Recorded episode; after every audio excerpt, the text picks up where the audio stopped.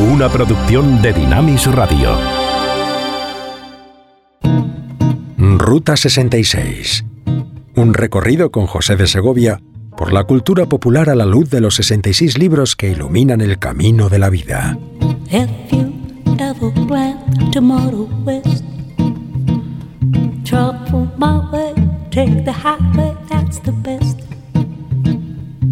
Get your kicks on Route 66.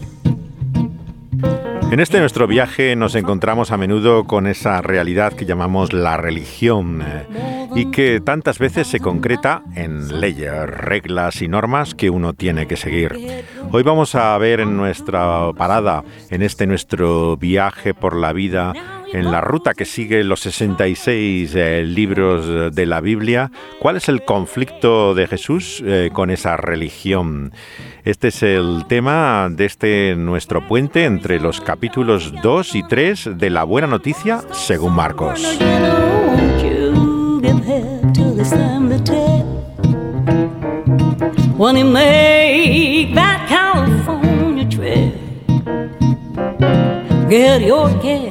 On Route 66.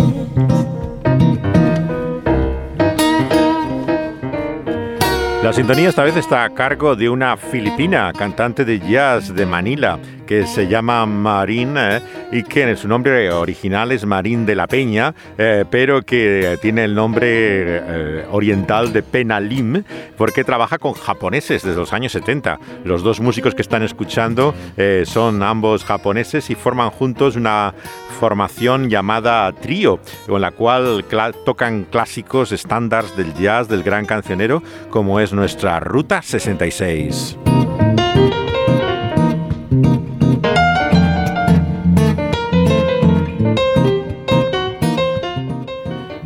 En estos capítulos segundo y tercero del Evangelio de Marcos, Jesús nos muestra que hay dos tipos eh, de experiencias religiosas. Imagínense dos personas que intentan obedecer la ley de Dios y que actúan así desde dos paradigmas opuestos. Ambos quieren guardar ese mandamiento del día de reposo, el sábado. Para unos es una carga, una esclavitud prácticamente, pero otros lo viven como una delicia, como un regalo. Un paradigma sería la religión, que es fundamentalmente el consejo, y el otro es el Evangelio, lo que Jesús nos habla, que comienza y acaba con sus buenas noticias.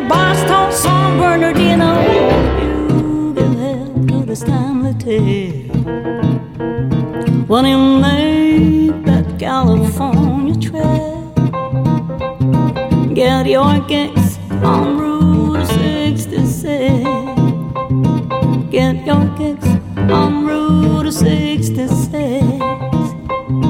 Get your kicks on Route 66.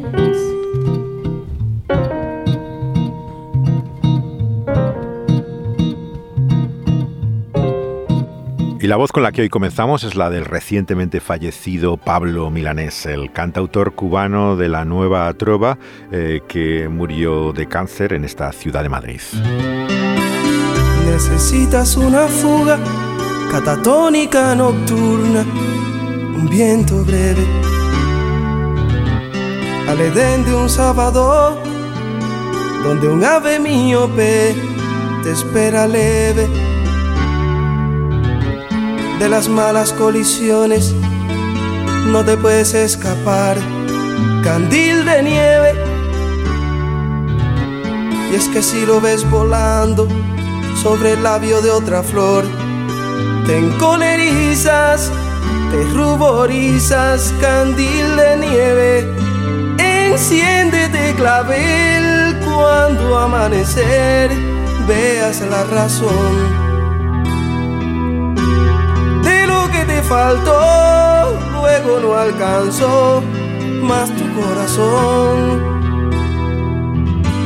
No pienso que sufrir es aquella opción que nos dio algún Dios para salvarnos. No apagues el candil o la nieve te hunde en el centro del dolor. No pienso que sufrir es aquella opción que nos dio algún Dios para salvarnos. Canta Pablo Milanés en Candil de Nieve. Necesitas una fuga hacia un mundo verdadero de locura. Y cuando vengan por ti no solo ha de deslumbrarte la hermosura. Otras lágrimas te esperan, cual angustias pasajeras en tu camino. Y otras musas más ligeras y tocarán otro destino. Sal a buscarlas, candil de nieve. Enciéndete clavel cuando amanecer veas la razón de lo que se te dio, luego no alcanzó más tu corazón.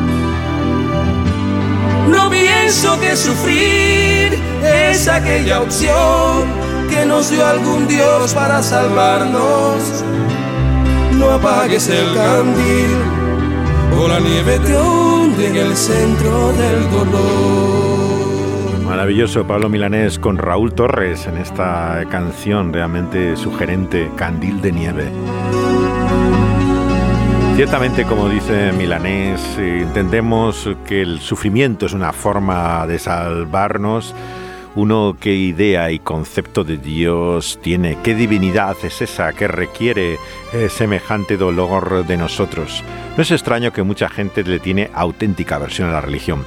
En cuanto escucha algo que mínimamente les parece que puede indicar algo religioso, lo que produce es un rechazo completo. Otras lágrimas te esperan, cual angustias pasajeras en tu camino otras musas más ligeras pintarán y tocarán otro destino. Sal a buscarlas, candil de nieve.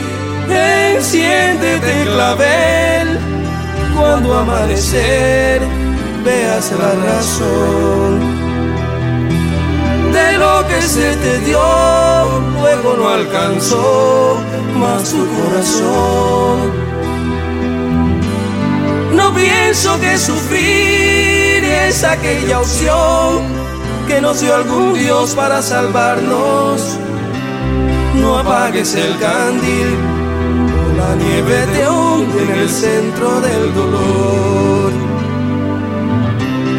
No apagues el candil, o la nieve te hunde en el centro del dolor. Jesús en los Evangelios nos muestra que lejos de complacerse de nuestro dolor, de verle un sentido al sufrimiento en su propósito divino, lo que viene es a curarnos y sanarnos, a librarnos de ese mal y de ese dolor, aunque en ocasiones lo permita en nuestra vida. El Van Morrison tiene esta maravillosa canción que te pregunta si has sido sanado y curado y que nos muestra que hay una sanidad más allá incluso del problema de nuestras dolencias físicas, de nuestros síntomas y de nuestra enfermedad. El saxo es el propio de Van Morrison y es 1987 uno de los temas más habituales de sus textos, el tema de la curación y la sanidad.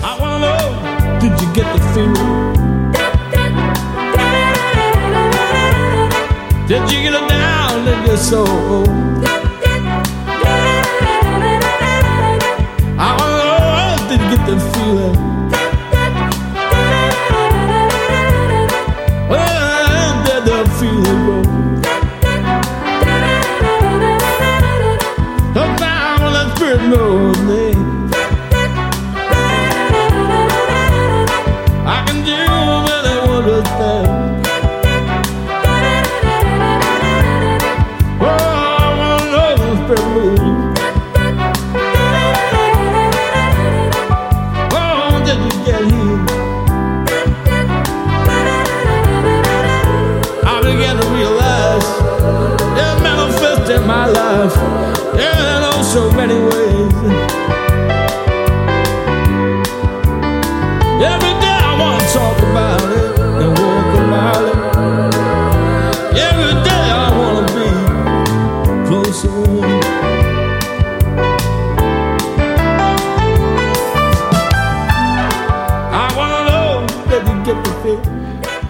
En ese día de reposo Jesús no solamente anuncia con palabras un descanso más profundo, sino que nos muestra cómo ese alcanza a todo nuestro ser, como el salón bíblico es una curación integral, igual que la canción de Van Morrison nos habla de esa sanidad completa.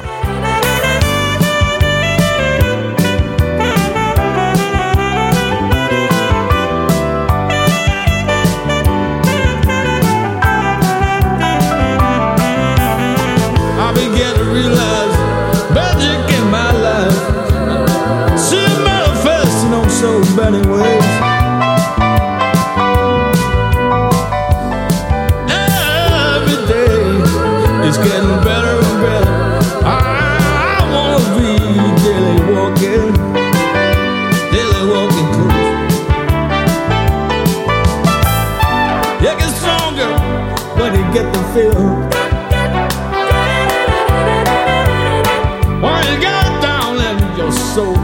La canción ha sido sanado, Did You Get Healed? Está en su disco del año 87, eh, composiciones poéticas campeonas, Poetic Champions Compose. Eh, nos dice su biógrafo Johnny Rogan eh, que la canción es una poderosa declaración de trascendencia, confirmando la dimensión espiritual de la música de Morrison, que es ahora para él una prioridad total.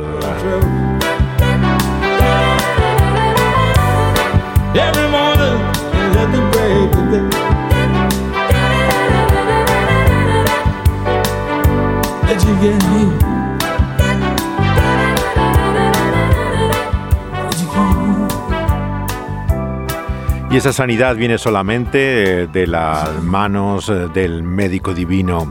La canción de Fontela Vaz eh, nos habla de esos brazos del Salvador. Fontela es una de las grandes artistas afroamericanas de los años 60, aunque ella se crió en el gospel ya que su madre formaba parte del famoso grupo de Clara Worth. Ella tiene toda una carrera en el soul y el rhythm and blues, pero también tiene lugar para espirituales como este que expresan su fe cristiana.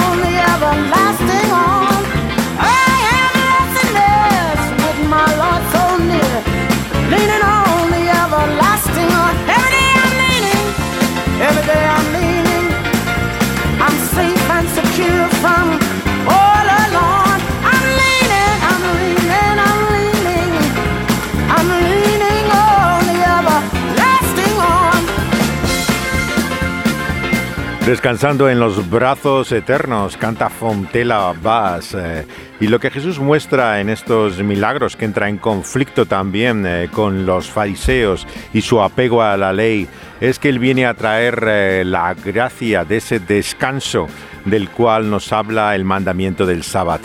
El día de reposo nos mostraba que dependemos para nuestra salvación de la obra de Dios. Era una señal eh, que apuntaba a que es por medio de la fe que podemos encontrar finalmente reposo en Él.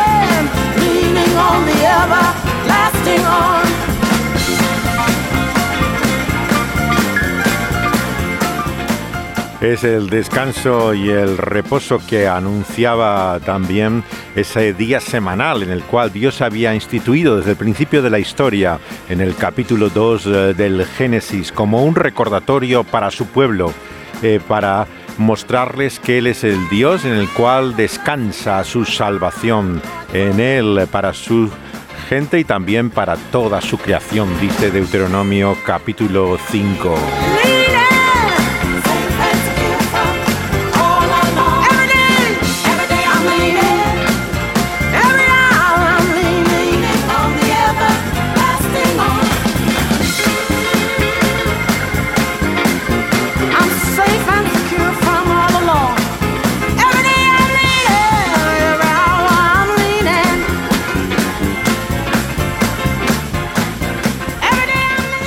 La increíble voz de Fontella Bass, eh, que estuvo casada con el músico de jazz Lester Bowie, que llegó a grabar incluso con el sello de Chess, aunque estuvo mucho tiempo con una subdivisión de él.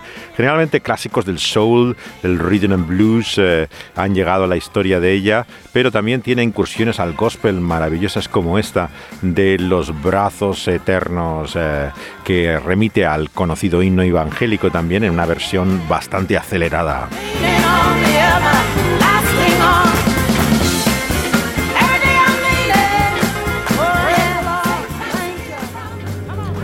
Si hay una película que muestra el conflicto de la humanidad y más concreto la feminidad con el legalismo judío, esa es la obra que hizo en el año 83 la propia Barbara Streisand. Dirigió basada en un texto del el premio Nobel Isaac Bashevis Singer, eh, que se conoce como el nombre de Yentl. Eh, el título original de la obra es Yentl, el chico de la yeshiva, y que tiene, aparte de las canciones de la propia Streisand, eh, también judía, tiene la música de Michel Legrand, el gran compositor francés que hace las partes instrumentales que acompañan a las muchas canciones que tiene esta película que casi podíamos calificar de musical, eh, Gentle, de 1983.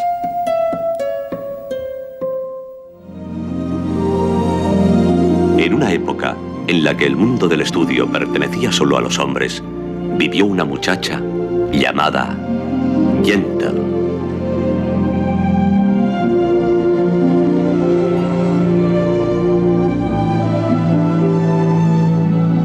Europa Oriental, 1904. Cuando estaba en Lublin la semana pasada, sí. encontré ese maravilloso libro. Pero no te asombra el precio que tienen las cosas. Te daré una idea. Solo del Génesis, por ejemplo, te da nada menos que 24 interpretaciones diferentes. Gil, nabos, todo lo necesario para una sopa. Libros de historias para las mujeres, libros sagrados para los hombres, preciosos libros ilustrados. En cada frase. Querrás decir en cada palabra. Pescado fresco, pescado. Fíjense qué hermosura. Gentel, ¿qué quieres? Gentel, ¿un lucio o mejor una carpa? De acuerdo. Una deliciosa carpa. Para las mujeres, libros sagrados para los hombres. He oído decir que al fin te has comprometido. No lo sé. ¿Qué quieres decir con no lo sé? Dime sí o no. Si usted lo ha oído o lo... es preocupante que una chica de su edad se tome a broma lo de conseguir un marido. Aquí tienes, querida. Esta preciosidad se cocina sola. ¿Por qué tiene tantas risitas? No le veo la gracia. ¿Me va a comprar hoy pescado, sí o no? Prefiero el pollo. De historias para mujeres, libros sagrados. Yentel, ¿sabes lo de Hannah Schiffman? Otro día, hoy no tengo tiempo. Nunca tienes tiempo. ¡Compren escobas! ¡Escobas! ¡Escobas baratas! Historias para mujeres, libros sagrados para hombres, preciosos libros para mujeres. Y esta parte establece un paralelismo entre el misticismo de la creación y el misticismo del lenguaje. Aquí hay cosas que ni siquiera deberíamos atrevernos a leer. ¿No podemos comprarlo? No, pero podemos leerlo. Hay uno en el despacho del rabino. Vamos.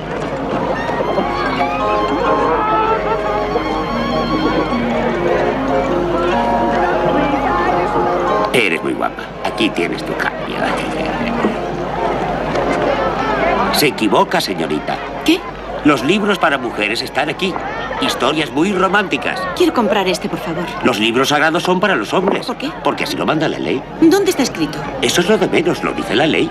Entonces puede que esté escrito dentro del libro. Ya lo miraré. Señorita, hágame un favor. Le ruego que me haga un favor. Compre uno de estos libros ilustrados que tanto gustan a las chicas. ¿Y si le digo que es para mi padre? Haberlo dicho antes. Son 15 copex y si quieres saber dónde está escrito, en la solapa. Gracias.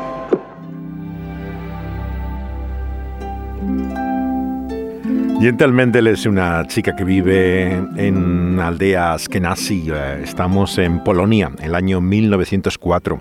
Su padre, el rabí Mendel, está enseñándole en secreto el Talmud, a pesar de que este proscribe el estudio a las mujeres, según la costumbre ortodoxa de la comunidad, por la cual son los varones los que estudian los libros sagrados, como han escuchado, y las mujeres se le dejan solo lecturas eh, ligeras. Ella, como han oído también, eh, no busca casarse, sino lo que quiere es estudiar y hacerse las grandes preguntas de la vida.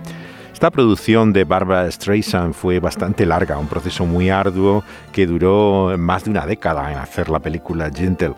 Ella había leído la historia de Singer, el Gentle, el chico Yeshiva, en el año 68 y Streisand eh, buscaba hacer la película y desde que acabó Funny Girl, eh, que era su película más conocida entonces. Los derechos se habían sido conseguidos en el año 69 eh, por ella, pero tardó una década en poder hacerla. El año 71 un director checo, Iván Passer, había buscado que dirigiera la película y Singer mismo escribe, el hecho el guion que lo pone un título nuevo, Mascarada. Eh, y la idea era que Streisand, por su edad y su, y su fama, realmente eh, no encajaba mucho en la película originalmente pero ella era la que había leído la historia cuando estaba con John Peters, el pelujero que aparece en la, en la película reciente de Paul Thomas Anderson, viviendo en aquel momento en Hollywood, ¿no? Y logra también eh, su apoyo para empezar a sacar este proyecto después ya de la famosa película de una Ha nacido una estrella, su versión, la que ella hizo el año 76, ¿no? Entonces comienza a trabajar en lo que sería Gentle ya el año 83. Bien, ¿y quién es sabio? Em, aquel que sabe... Inténtalo otra vez. ¿Quién es sabio? Eh, aquel que... Aquel que aprende de los demás. Aquel que aprende de los demás. Bien. ¿Y quién es rico? Ah, eso sí lo sé. Ah, aquel, que, tiene un gran corazón. con lo que tiene. ¿Y Entel, está ya la cena preparada? Sí, aquel que tiene un gran corazón. Y también aquel que se conforma con lo que tiene. Rabino Mendel, ¿cómo puede tener una pregunta dos respuestas? Ah, David. A veces hay muchas respuestas para contestar a la misma pregunta. Y ahora la última. ¿Quién es fuerte? Ah. No, no. ¿Quién es fuerte? Aquel que domina sus pasiones. Concéntrate, David. El que domina sus pasiones. Inténtalo, David. Lo estoy intentando. Aquel que... Aquel que domina sus pasiones. ¿Y Entel conoce el Talmud? Creo que ya es suficiente por hoy. Mi padre dice que una mujer que estudia el Talmud es como un demonio. Ella no es un demonio, pero tiene las orejas muy largas, de modo que no hables de esto con tu padre. Adiós, Rabino Mendel. Adiós, adiós, muchacho. Adiós, David.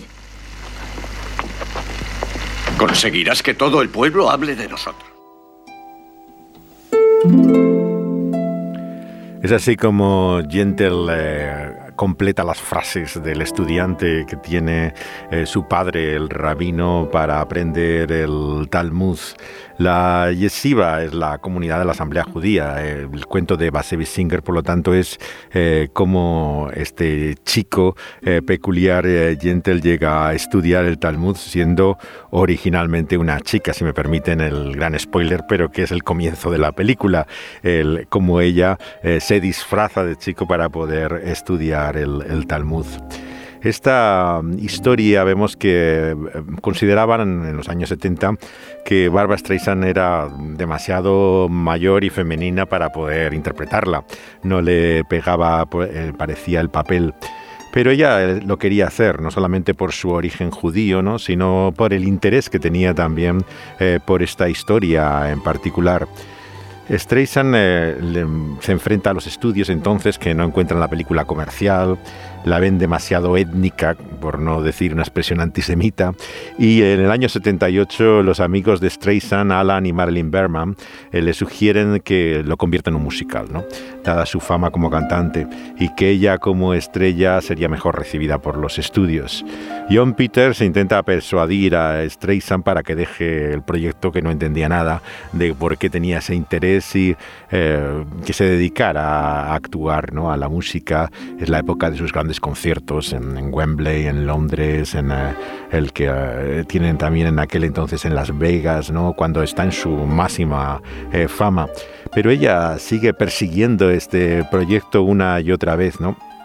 Su actitud cambia respecto a la edad cuando ella se disfraza una vez de hombre para eh, confundir a, Peters en una ocasión pensando que es un extraño que ha entrado en su casa y eh, empieza a jugar con la idea de que ella podría también aparentar eh, ser un hombre vestida de, cierta forma. Lo cierto es que el cambio de un chico de 16 años a ella con 26 parece grande. Sin embargo, logra de esta forma em, empezar el, proyecto. Ella vemos que el verano del 79 comienza la producción con su hermano Sheldon Streisand eh, y van a visitar la tumba de su padre, que estaba en el cementerio del Monte Hebrón por primera vez en 30 años, no la, no la habían eh, visto, y eh, en particular, como pueden ver, es un homenaje a sus propias raíces familiares. ¿no?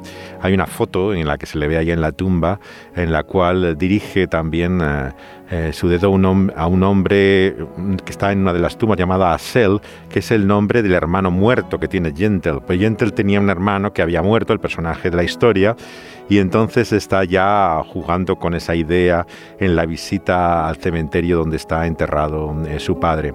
El año 79 llega ese acuerdo con Orion eh, para eh, comenzar Gentle bajo un guion de Tez Allen, esta vez en vez del propio autor de la historia. Los coproductores son los amigos de Bárbara y asociados, juntamente con John Peters. Eh, ella investigó, claro, muchos aspectos del judaísmo, de ceremonias, eh, de la Torá, consultó con bastantes rabinos para hacerlo, y uno en particular se llamaba Lepin, eh, que él le, muestra, le señala finalmente así como su asesor religioso en, en la película, en los créditos de Gentle. Dios, Padre nuestro misericordioso, me hallo envuelta en una túnica de luz y tu gloria. Extiende tus alas sobre mi alma. Que sea merecedora de ello.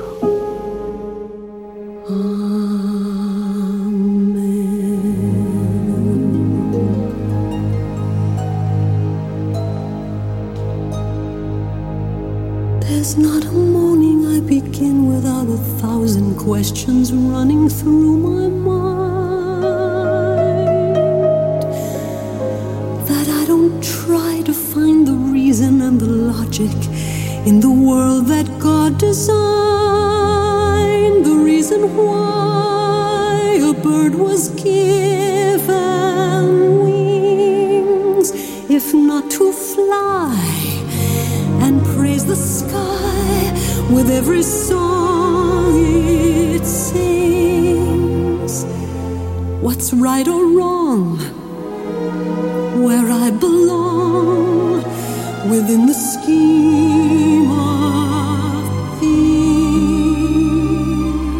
¿Dónde está escrito? Se llama esta primera canción de Barbara Streisand que hace después de esta especie de oraciones que acompañan también eh, la historia.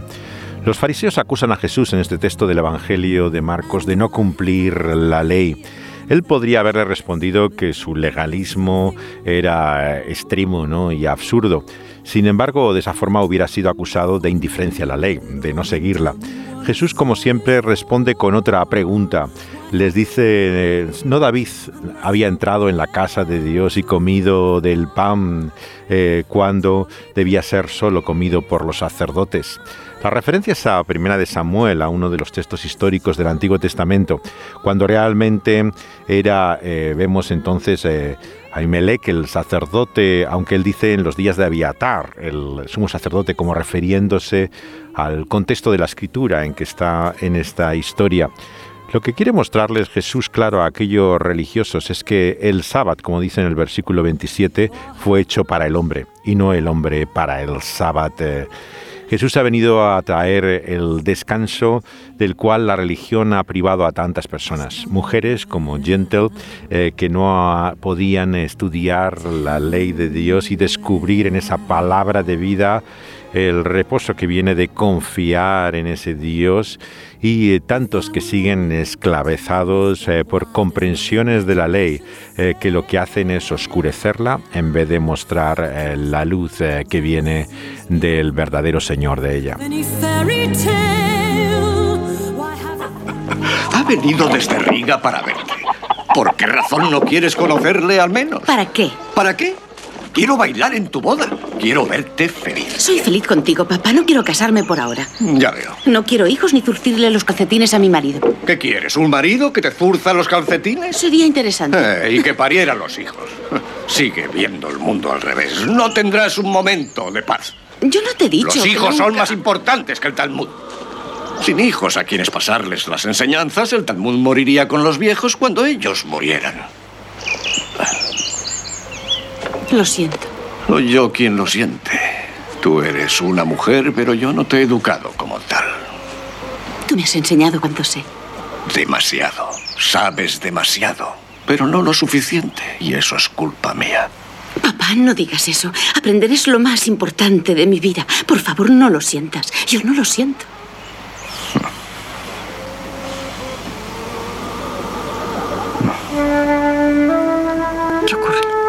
ese árbol. Ese árbol estaba así de alto cuando tu hermano Ángel murió. Que en paz descanse. Tú eras muy pequeña, apenas hablabas. No preguntabas por qué. Y ahora mira, mira lo grande que se ha hecho. Ya no puedo decirte que juegues con muñecas. Te quiero, papá.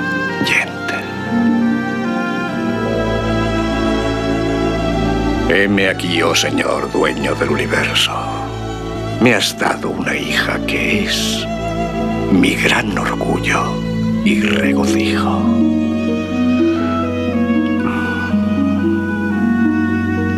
Y por tu infinita bondad te doy las gracias eternamente. ¿Qué va a ser de ti, Gentle?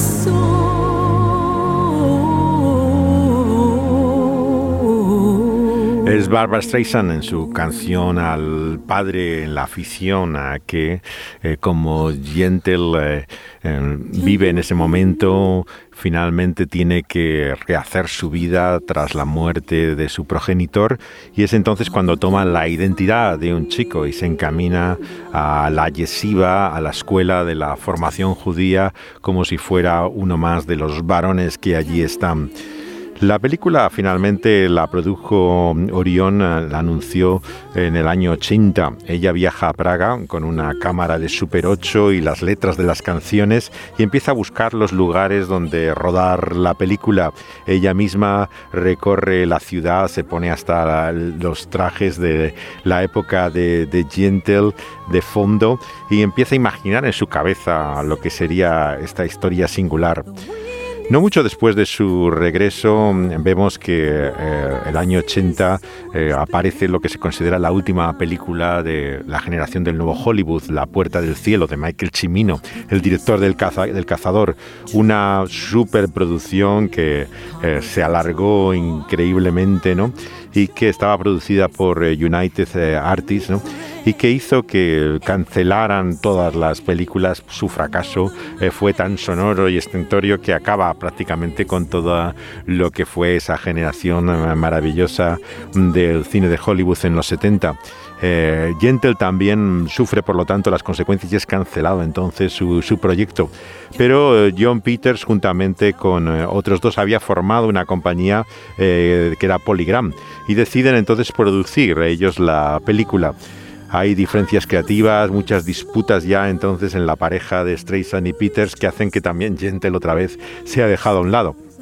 15 años después ¿no? que apareció eh, por primera vez la idea, logra ponerse en marcha el año 82. Es rodada en Londres eh, después de que se había producido la fusión entre United Artists y la Metro y eh, adquiere entonces una nueva dirección con un nuevo agente también que ella tiene al final de los años 60 eh, eh, cuando hace esta eh, su película. La banda sonora, como pueden escuchar, son fundamentalmente las canciones de la película, aunque tiene algunas composiciones instrumentales, pero variaciones de, la suite de, de, piano y de arpa que hizo Michel Legrand, el compositor francés.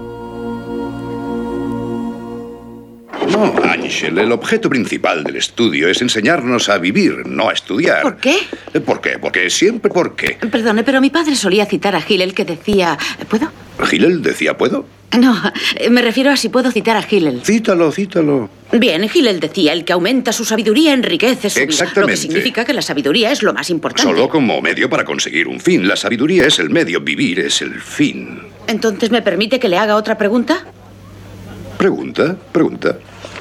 Si Hillel dijo, el que aumenta sus estudios se acrecenta su sabiduría y así enriquece su vida, entonces... Este jovencito hace demasiadas preguntas. Lo siento, me lo han dicho en más de una ocasión. Es también por las preguntas por lo que escogemos a nuestros estudiantes, no solo por las respuestas. Tu padre te enseñó bien, Angel. Bienvenido a nuestro colegio. Estoy admitido. Ya soy un estudiante. Enhorabuena. Soy un estudiante. Ahora un compañero de estudios. Es el momento de la entrada de Gentle en la escuela de la Yeshiva para estudiar la ley judía, adquiriendo el nombre de su hermano muerto, Ansel. Encontramos en la religión siempre esta misma lógica, ¿no? Se trata de un código de conducta, una ley que hay que seguir y por lo tanto si la pones en práctica, si obedeces, eres aceptado. El evangelio que Jesús presenta, sin embargo, como vemos en, este texto de Marcos, es muy diferente. Es más, podríamos decir que está diametralmente opuesto a él. Es yo soy plenamente aceptado por Cristo, por lo tanto yo obedezco. Los judíos habían convertido aquella ley en la cual estaba el descanso y el reposo una vez a la semana en toda una serie de regulaciones específicas. Se dice que había 39 tipos de actividades en la tradición judía que estaban prohibidas, incluido la de recoger grano, que es lo que le acusan a los discípulos de Jesús a pasar por aquel campo en ese momento en el capítulo 3 de Marcos y eh, tomar, digamos, casualmente eh, de aquel eh, campo algo del grano y comer de él. Jesús está mostrando como, por lo tanto, no solamente que Él es eh, el Señor del sábado, sino también que esa religión no solamente es diferente a lo que Él nos muestra, sino que está en contra misma del propósito de esa ley. En la religión el propósito de obedecer la ley es asegurarnos de que estamos a bien con Dios. Como resultado, cuando llegamos a la ley, lo que les preocupa siempre a hombres como los fariseos es el detalle. Los escribas no pensaban en otra cosa que cómo eh, protegerse a sí mismo de no caer en el incumplimiento de la ley. Eh, querían saber exactamente lo que había que hacer o lo que no hacer lo que muchos cristianos todavía siguen viendo así el cristianismo. Se trata de lo que hagas y lo que no hagas. Pero eh, lo que Jesús nos muestra es que no se trata eh, de esto en la ley. Eh, lo que vemos en él es que la vida del cristiano y su relación con la ley funciona de una forma totalmente diferente. Te muestra que la vida que quieres vivir es en agradecimiento por lo que Dios es para ti, por lo que ha hecho. La ley de Dios vemos que de esta forma te saca de ti mismo y te muestra cómo eh, servir a, ese Dios en gratitud y no para lograr su aprobación o su aceptación. Es por eso que el sábado está hecho para el hombre y no el hombre para el sábado. Y el Hijo del Hombre es el Señor del sábado. No, Avigdor, se trata de una mala traducción. Esa palabra hebrea no significa costilla, sino costado. ¿Costilla, costado? ¿Qué diferencia hay? Enorme porque Adán fue creado macho y hembra. ¿Dónde está escrito eso? Génesis capítulo 5, versículo 2. Dios tomó un costado de Adán, no su costilla, y creó a la mujer, lo que significa que los dos son lo mismo. Todo el mundo lo es, ¿entiendes? Entiendo que nunca has estado con una mujer. Todos los seres comparten las cualidades masculinas y femeninas ya que provienen del mismo origen. Mira, ¿puedes tú hacer eso? ¿Qué? Crear vida. Dar a luz hijos. Cuando tú lo hagas, dime que somos iguales. Otra interpretación. Devuélveme el Génesis Ra 18. Dame mi libro. Dios no hizo a la mujer de la oreja de Adán por miedo a que estuviera siempre escuchando. Ni de su pie, por, por miedo a que saliera una vagabunda. Ni de su corazón para que no fuera celosa. usar las la hizo de una parte oculta del cuerpo para que fuera modesta como mijadas.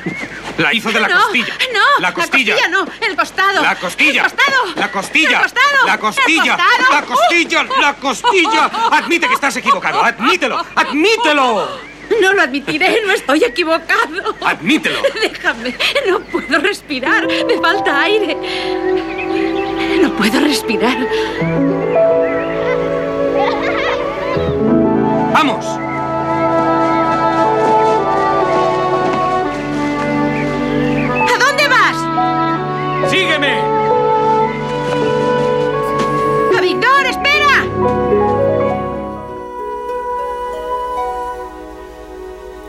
El ámbito en el que se relaciona esta historia con la tradición judía, como ven, es también el de la discriminación eh, que la mujer vivía en este contexto opresivo en el cual la religión pertenecía a los hombres.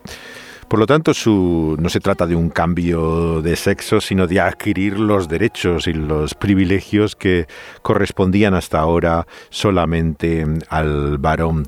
Tras la muerte de su padre, Gentel decide, por lo tanto, cortarse el pelo, vestirse como un hombre y tomar el nombre de su hermano, eh, Ansel, y entrar así en la yeshiva, la escuela religiosa judía que había en Bisawa. Ella se hace allí amiga de Abigdor, y conoce a su novia prometida, que es ni más ni menos que la esposa de Spielberg, Amy Irving, y descubre que ha mentido sobre la muerte de su hermano, su amigo, que ha sido un suicidio, eh, no ha muerto eh, de tuberculosis, como Avisdor dice. Entonces, al darse a conocer esto a la familia de su prometida, cancelan la boda y los miedos entonces sobre la, lo que puede ser el mal que le venga también a, él hacen que eh, consideren que no es apropiado el matrimonio. La historia se va complicando y no les desvelo el enredo que viene a continuación en cómo eh, se ve metido también en una relación con su prometida el, personaje de, de, Gentle y que juega claro con el, el cambio y la apariencia de otro sexo. La historia se ha leído mucho en esa clave, claro, que es la que fundamentalmente te llama la atención, pero mm, enlaza con los grandes temas eh, judíos también que aparecen en la obra de, Singer, ¿no? Un autor que escribía también en yiddish, este dialecto alemán, eh, eh, viviendo en Estados Unidos. por lo tanto, sus libros tuvieron también que ser traducidos al inglés. Pertenece a una cultura de la primera emigración que llega realmente a América, pero que tuvo mucha importancia hasta esa época todavía sus historias y sus, y sus libros. Lo que vemos eh, y nos interesa claro en este momento es la relación eh, con la ley. El sábado nos enseña Jesús significa un descanso profundo. Es casi un sinónimo del salón, el estado de integridad que florece en toda dimensión de la vida. Es como Jesús nos estuviera diciendo aquí en el Evangelio de Marcos que Él es el sábado. Él es la fuente de ese descanso profundo que necesitamos. Y Él, por lo tanto, nos llama no solamente a tomar un tiempo libre física o mentalmente del trabajo de una forma regular, sino un descanso más profundo. Es a lo que apunta también el final del primer capítulo de la Biblia, en el Génesis, cuando dice que Dios descansó de su obra. ¿Qué puede querer decir? Dios no estaba cansado, lo que estaba es satisfecho con la obra que había hecho de la creación profundamente eh, satisfecho porque había terminado, consumado esa obra, exactamente lo que Cristo ha hecho para nosotros en esa obra de salvación y terminada, por lo cual también nos llama a su descanso y la ley es una forma simplemente de expresar esa gratitud, no de ganar la aceptación divina. Pues la verdad, esta mañana las cosas no me han ido muy bien. Todo se pone en contra.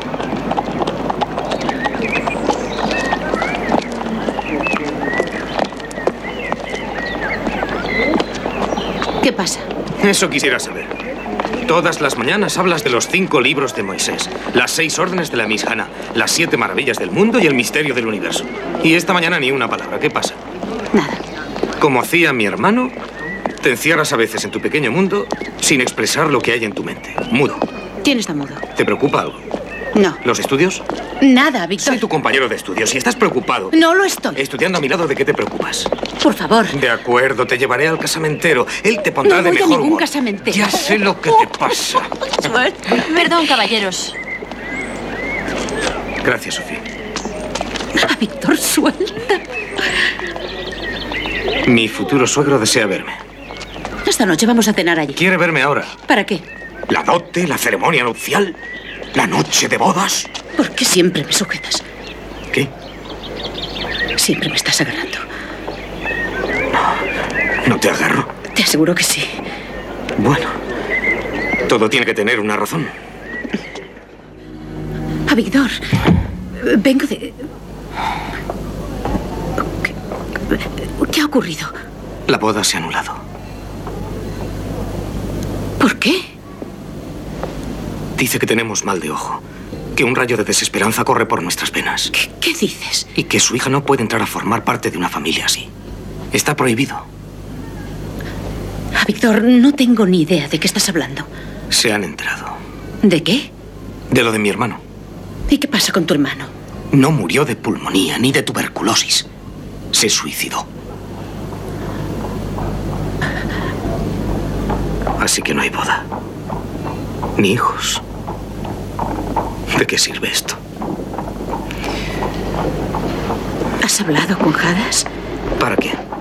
Ella te quiere, Víctor. Se casará contigo. No si sus padres se lo niegan. Lo hará si cree que están equivocados. Es la No, ley, Ángel, está no es tan escrito. fácil, es una mujer. ¿Qué no puede decir? pensar por sí misma. Esa es una solemne estupidez. Ángel, no es momento de hablar de eso. He perdido a la única chica que amo, que siempre amaré. ¿Y pretendes que nos metamos en una discusión?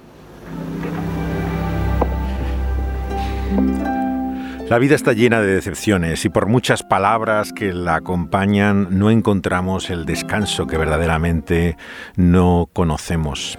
Por eso cuando Jesús dice que Él nos da una paz, pero una paz como el mundo no conoce, habla de esa necesidad profunda, íntima, que no tiene que ver simplemente con la ansiedad que experimentamos en la vida cada día, sino con vernos finalmente aceptados por ese autor de la vida, abrazados por esos sus brazos eternos, reposando finalmente en aquel que ha hecho todo lo que hace falta para nosotros y que nos invita a entrar en ese gozo profundo, en esa delicia que Él tiene ante esa obra que ha terminado y consumado, por el cual estamos seguros, seguros por fin.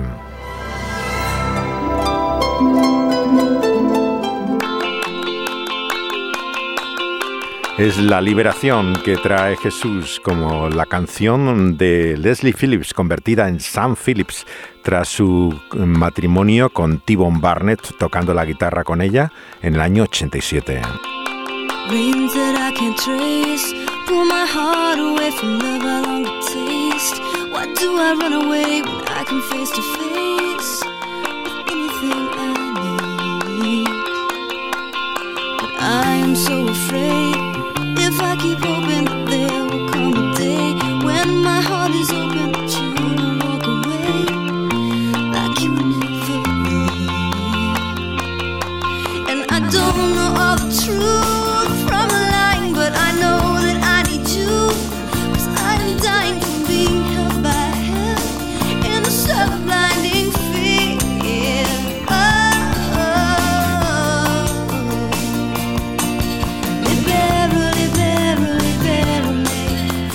Libérame, así en español, aunque mal escrito, la palabra libera por un lado y luego me es la canción eh, que hizo eh, cuando estaba todavía casada con T-Bone Barnett, eh, Leslie Phillips con el nombre ya, luego en su carrera posterior de Sam Phillips, incursiones en el cine y me temo que nada tan brillante como hizo en la época de su matrimonio, ya que acabaron divorciándose.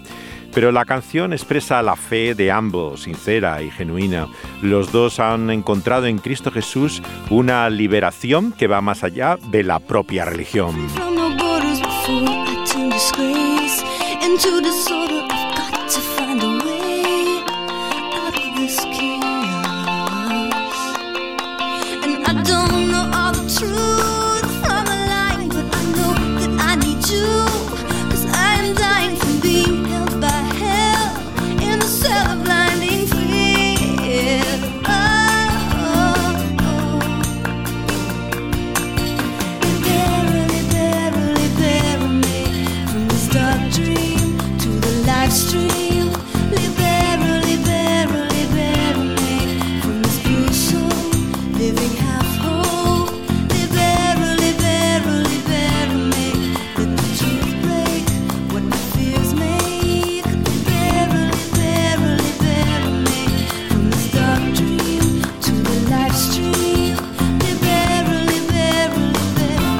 Cualquiera que se haya tomado en serio la religión ha vivido lo que significa el agobio y la angustia de la propia justificación. Es así como el Señor Jesús también le muestra a aquellos religiosos que echaban en cara a sus discípulos el uso que hacían del día de reposo, cuál era verdaderamente el descanso al cual apuntaba la ley. Es la diferencia entre la ley y el Evangelio, lo que es simplemente un mero consejo y enseñanza para vivir de la noticia de esa obra que Jesús viene a hacer por nosotros con su redención.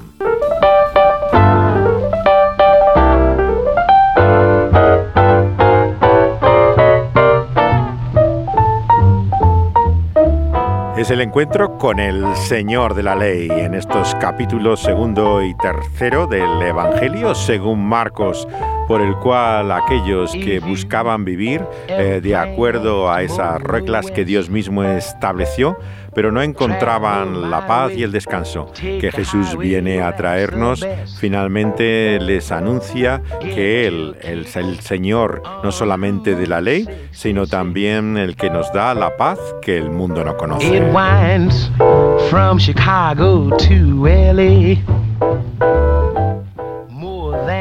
Seguiremos en esta parada en nuestro viaje considerando la hostilidad que Jesús recibe en este mismo capítulo tercero del Evangelio según Marcos, no solamente por aquellos celosos de la ley, sino también por la oscuridad espiritual que nos habla de esa lucha y acoso también del poder de las tinieblas. Pero eso será en nuestra próxima parada en la Ruta 66. Winona, Kingman, Boston, San Bernardino, won't you? Pueden escuchar nuestro programa en vivo por medio de Dynamis Radio, donde es emitido eh, tanto online como en las ciudades donde puede encontrarse la señal. Pero los programas anteriores todos son eh, juntamente recopilados en las plataformas donde se pueden oír luego en forma de podcast. Están en una plataforma que tiene Dynamic Radio en SoundCloud con un excelente sonido como el pulso de la vida, así como en Evox, una de las más populares plataformas, sin lugar a dudas la más conocida en España, juntamente con Spotify, que internacionalmente da a conocer bastantes de los eh, programas de podcast. También estamos incorporando el programa en el propio YouTube, eh, donde pueden encontrarlo el audio también de, eh, de los programas últimos que estamos haciendo.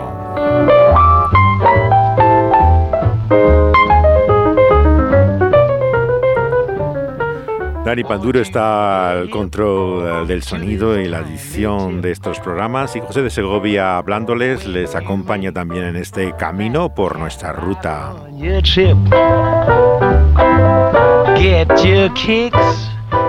Les esperamos en nuestra próxima parada. Hasta entonces, muchos besos y abrazos.